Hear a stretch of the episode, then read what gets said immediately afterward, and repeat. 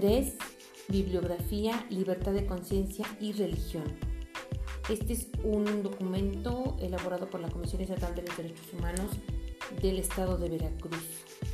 Inicia diciendo que la religión o las convicciones, para quien las profesa, constituyen uno de los elementos fundamentales de su concepción de la vida y que, por tanto, la libertad de religión o de convicciones debe ser íntegramente respetada y garantizada.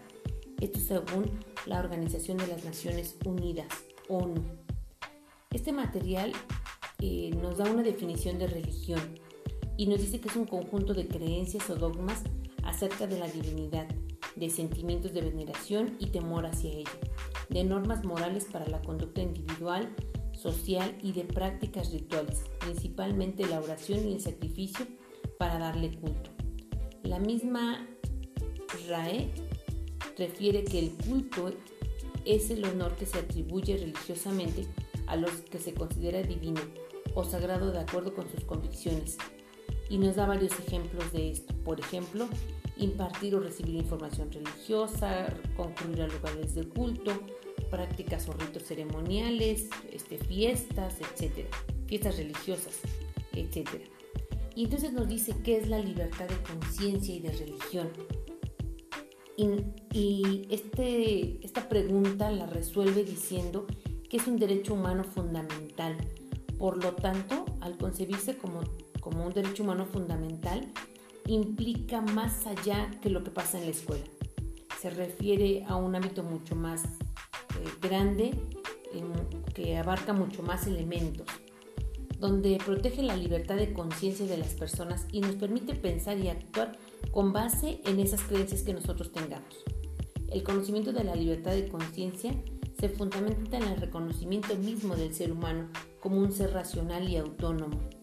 Este derecho está protegiendo esencialmente el bien jurídico consistente en el rechazo de toda forma de coerción motivada por la creencia religiosa que se profese o por la ausencia de la misma, lo que se traduce en una libertad que en materia de religión disfruta el cuidado frente al Estado cita al artículo 24 de la Constitución Política de los Estados Unidos Mexicanos, donde nos menciona y avala que toda persona tiene derecho a la libertad de convicciones éticas, de conciencia y religión, y a tener o adoptar, en su caso, la de su agrado. Dicha libertad incluye el derecho de participar individual o colectivamente en las ceremonias o actos del culto, culto respectivo, siempre que no constituyan un delito o falta penados por la ley en general eh, nos da un sentido a cómo debe de actuar el docente con relación a esta libertad de conciencia. Y menciona algunos elementos que incluyen en el derecho a la libertad de conciencia y de religión.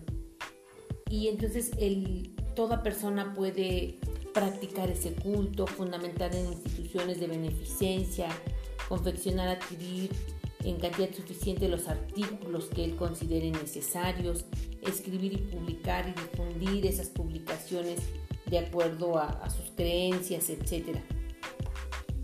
Sin embargo, también este material nos da luz sobre las situaciones que vulneran este derecho a la libertad.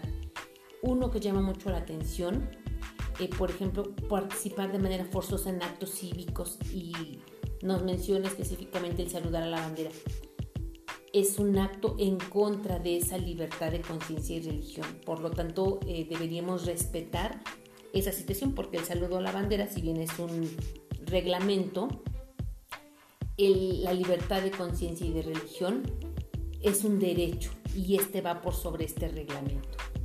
También nos dice que tener su sometimiento a algún tratamiento médico de manera forzosa censuran información por motivos religiosos, prohibir atuendos de trabajo en el centro de trabajo o en escuelas, u obligar a, obligar a que las personas participen en eventos que no forman parte de sus creencias y religiones. Entonces esto nos da mucha luz sobre lo que tenemos que hacer y cómo tendríamos que actuar con relación a la libertad de conciencia y de religión de nuestros alumnos.